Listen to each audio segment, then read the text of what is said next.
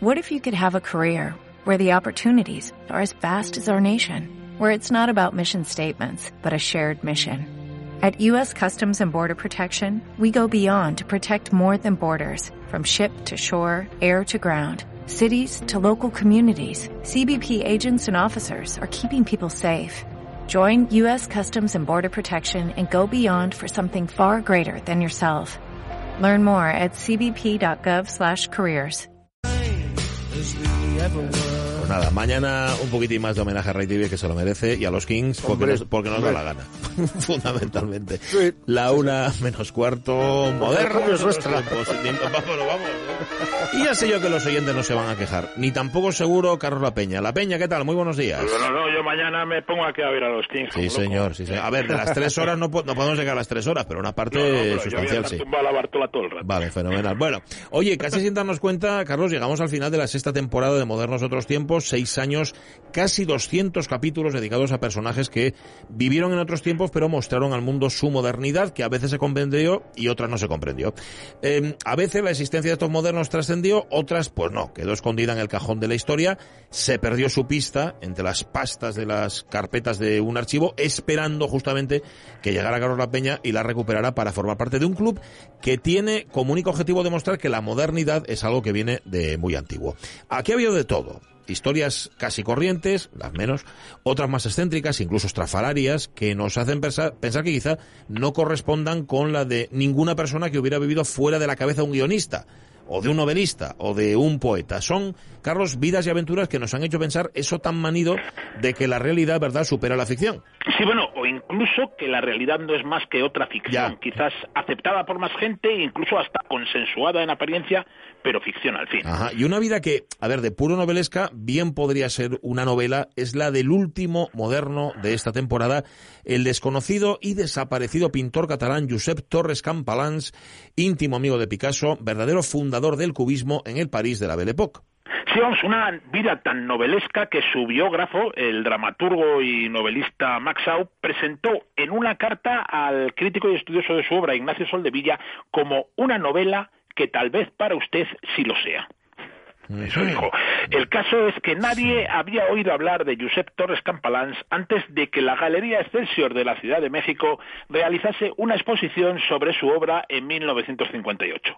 La muestra tuvo un éxito enorme. Todos los cuadros encontraron comprador e incluso para algunos críticos el pintor no resultó ser tan desconocido como para el común de las gentes y escribieron sus recuerdos con Torres Campalans. La exposición coincidió con la publicación de la documentada biografía que había hecho Max Aub. El escritor exiliado conoció a Torres Campalans en 1955 en Tuxtla Gutiérrez, la capital de Chiapas, donde el escritor había sido invitado para dar una conferencia para celebrar los 350 años del Quijote. En San Cristóbal de las Casas, también en Chiapas, le presentaron a un viejo catalán, don Giuseppe, que vivía desde hace 40 años con los indios chamulas, un tipo fantástico, fue pintor en París hace un montón de años, antes de la guerra del 14. Revolviendo Roma con Santiago, Aub había logrado armar un libro que incluía una biografía, un cuaderno de notas del pintor y las entrevistas que sostuvo con él en Chiapas y hasta el catálogo de una exposición que nunca fue.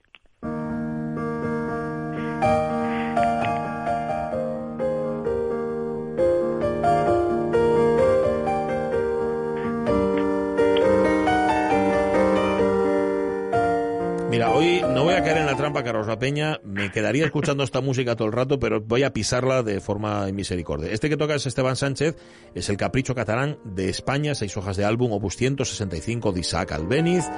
Es una obra de 1890. Esteban Sánchez era de Orellana la Vieja, de Badajoz, había nacido en el año 34 y fue uno de los más importantes pianistas europeos en el tercer cuarto del siglo XX. Tenía una técnica colosal, asumía naturalmente toda clase de riesgos en las interpretaciones y lograba resultados magistrales.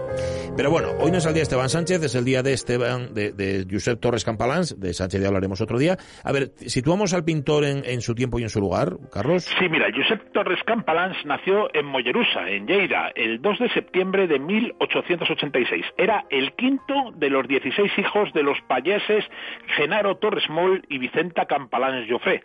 Eh, su padre trabajaba en la fábrica de aguardiente y el futuro pintor estudió en el seminario de Mollerusa, pero con 12 años se fugó a Girona, donde nació su obsesión por la verticalidad.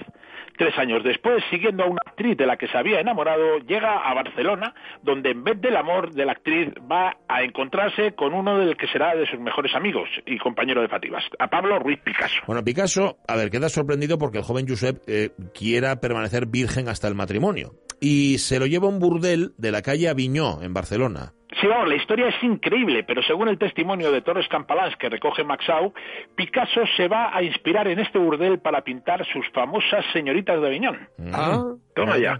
Nuestro moderno después se volvió a Girona, donde va a ser cartero, va a ser mozo de cuerda, poeta y empieza a ser pintor. También por la influencia del factor de la estación de Girona, Domingo Foix, se va a hacer anarquista. La anarquía es una teoría poética, nada menos.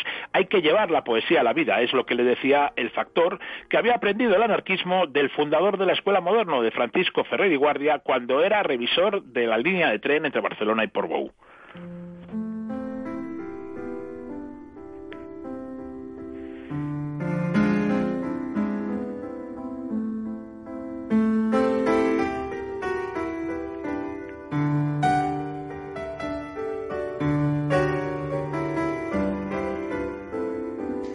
Ser Esteban Sánchez, el que en este caso interpreta no a Albeniz, sino a Manuel de Falla, su Vals Capricho, obra de 1900.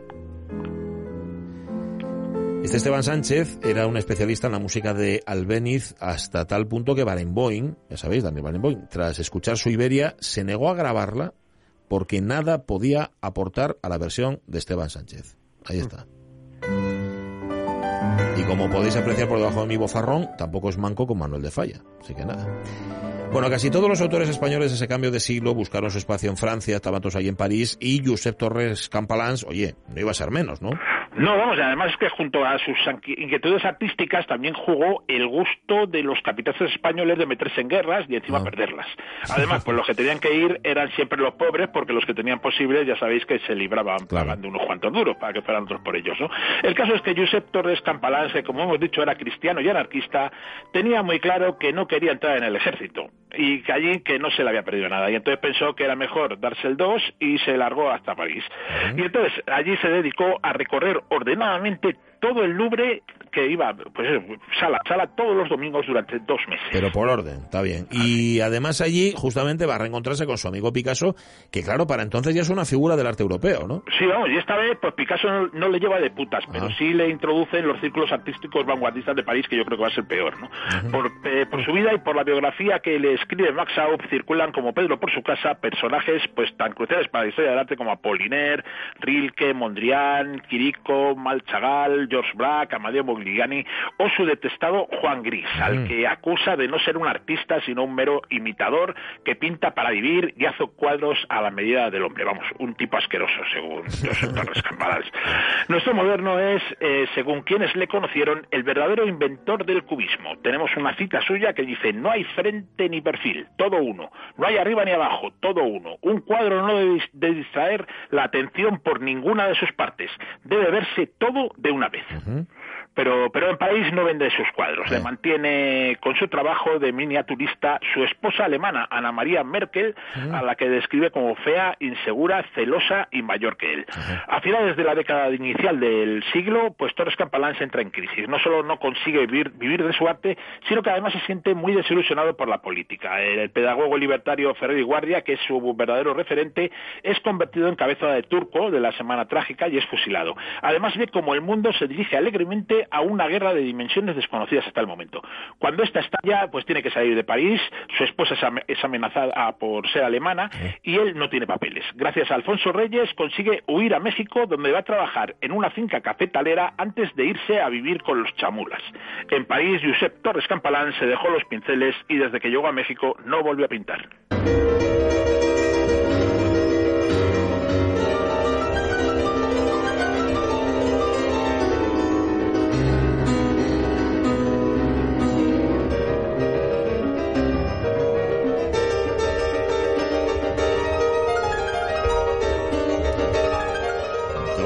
No es fácil estar en París en la víspera de la Segunda Guerra Mundial y no sucumbir a lo que suena, que es la consagración de la primavera de Igor Stravinsky. Y no estamos escuchando la versión original, ¿eh? que se estrenó el 29 de mayo del 13, sino un arreglo para dos pianos del mismo año. Dos pianos, los de Marta Argerich y Daniel Barenboim en la Philharmonie de Berlín en el año 2014.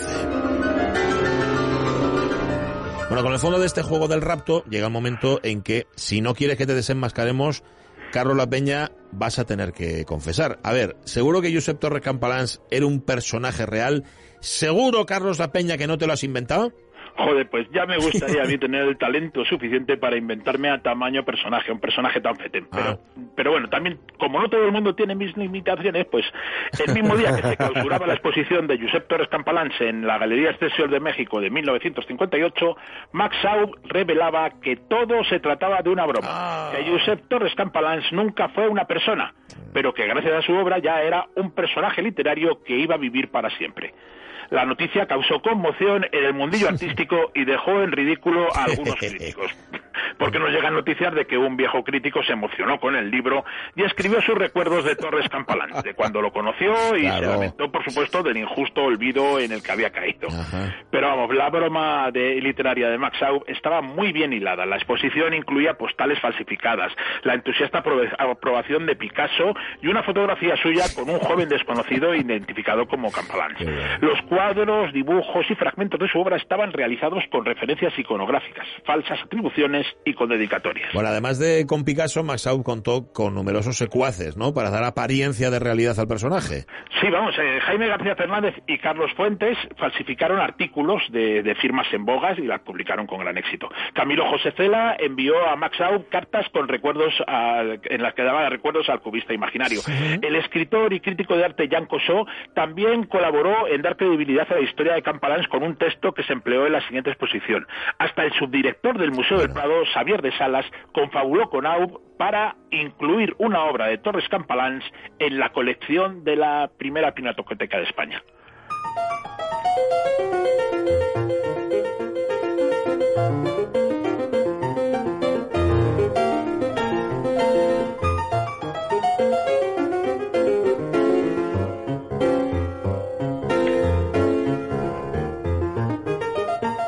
fue una confabulación a gran escala. Esto que suena es la música del compositor ruso-americano Jacobo Kostakovsky, que, como tantos otros, llegó a México huyendo de la represión en Europa. Esta es la primera de sus tres danzas mexicanas en la interpretación de Lidia Useopin. Y esta, eh, Carlos, esta gran broma de Josep Torres Campalans no era la primera, o sea, ya había un precedente, ¿no?, en la obra de Maxau. Sí, Max que por cierto con 11 años también había tenido que abandonar Francia como Josep Torres Campalans al comienzo de la Primera Guerra Mundial, ya había intentado una biografía ficticia en 1934 con el poeta Luis Álvarez Petreña, una novela a la que va a volver una y otra vez durante su vida hasta que un año antes de morir, en 1971, publica la versión definitiva. Pero Álvarez Petreña era, como el propio Aub, era escritor, ¿no? Pero sin embargo, el caso de Torres Campalans es más complicado porque, porque es pintor, una disciplina a la que Aub aparentemente no se dedica. Y el libro de Josep Torres Tampalans va a servir al escritor para exponer sus ideas pues, sobre las vanguardias, pero, pero la exposición también le va a servir para presentar su propia pintura, aunque fuera de coña.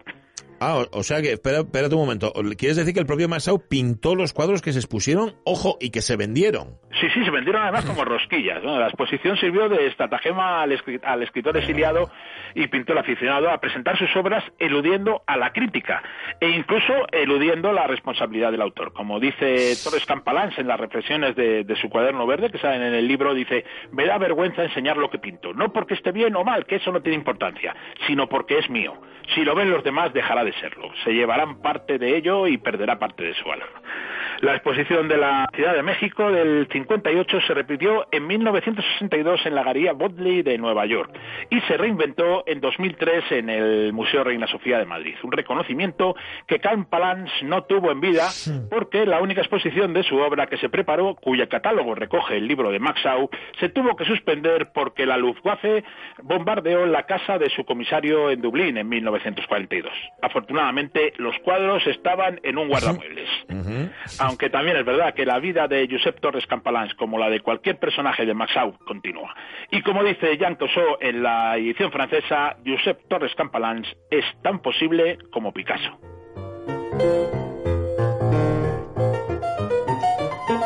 Pues mira, ¿qué quieres que os diga? Un moderno inventado me parece, vamos, el mejor mm. broche para esta temporada de Modernos Otros Tiempos. Como siempre, te has lucido, Carlos La Peña, que lo sepas. Pues Un abrazo fuerte y esperamos dártelo en persona no mucho tardar. A ver si nos vemos. Sí, vamos, en septiembre nos vemos. Esperemos, esperemos que sí. Un abrazote, cuídate.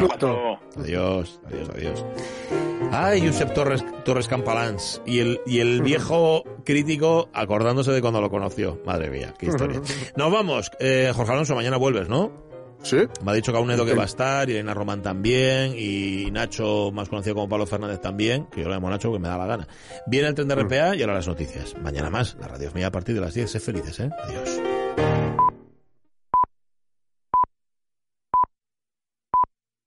¿Te preocupas por tu familia? Entonces, ¿por qué darles solo huevos ordinarios cuando pueden disfrutar de lo mejor? Eggland's Best, los únicos huevos con ese delicioso sabor fresco de granja, además de la mejor nutrición, como 6 veces más vitamina D, 10 veces más vitamina E y 25% menos de grasa saturada que los huevos regulares, además de muchos otros nutrientes importantes. Así que, dales los mejores huevos. Eggland's Best, mejor sabor, mejor nutrición, mejores huevos.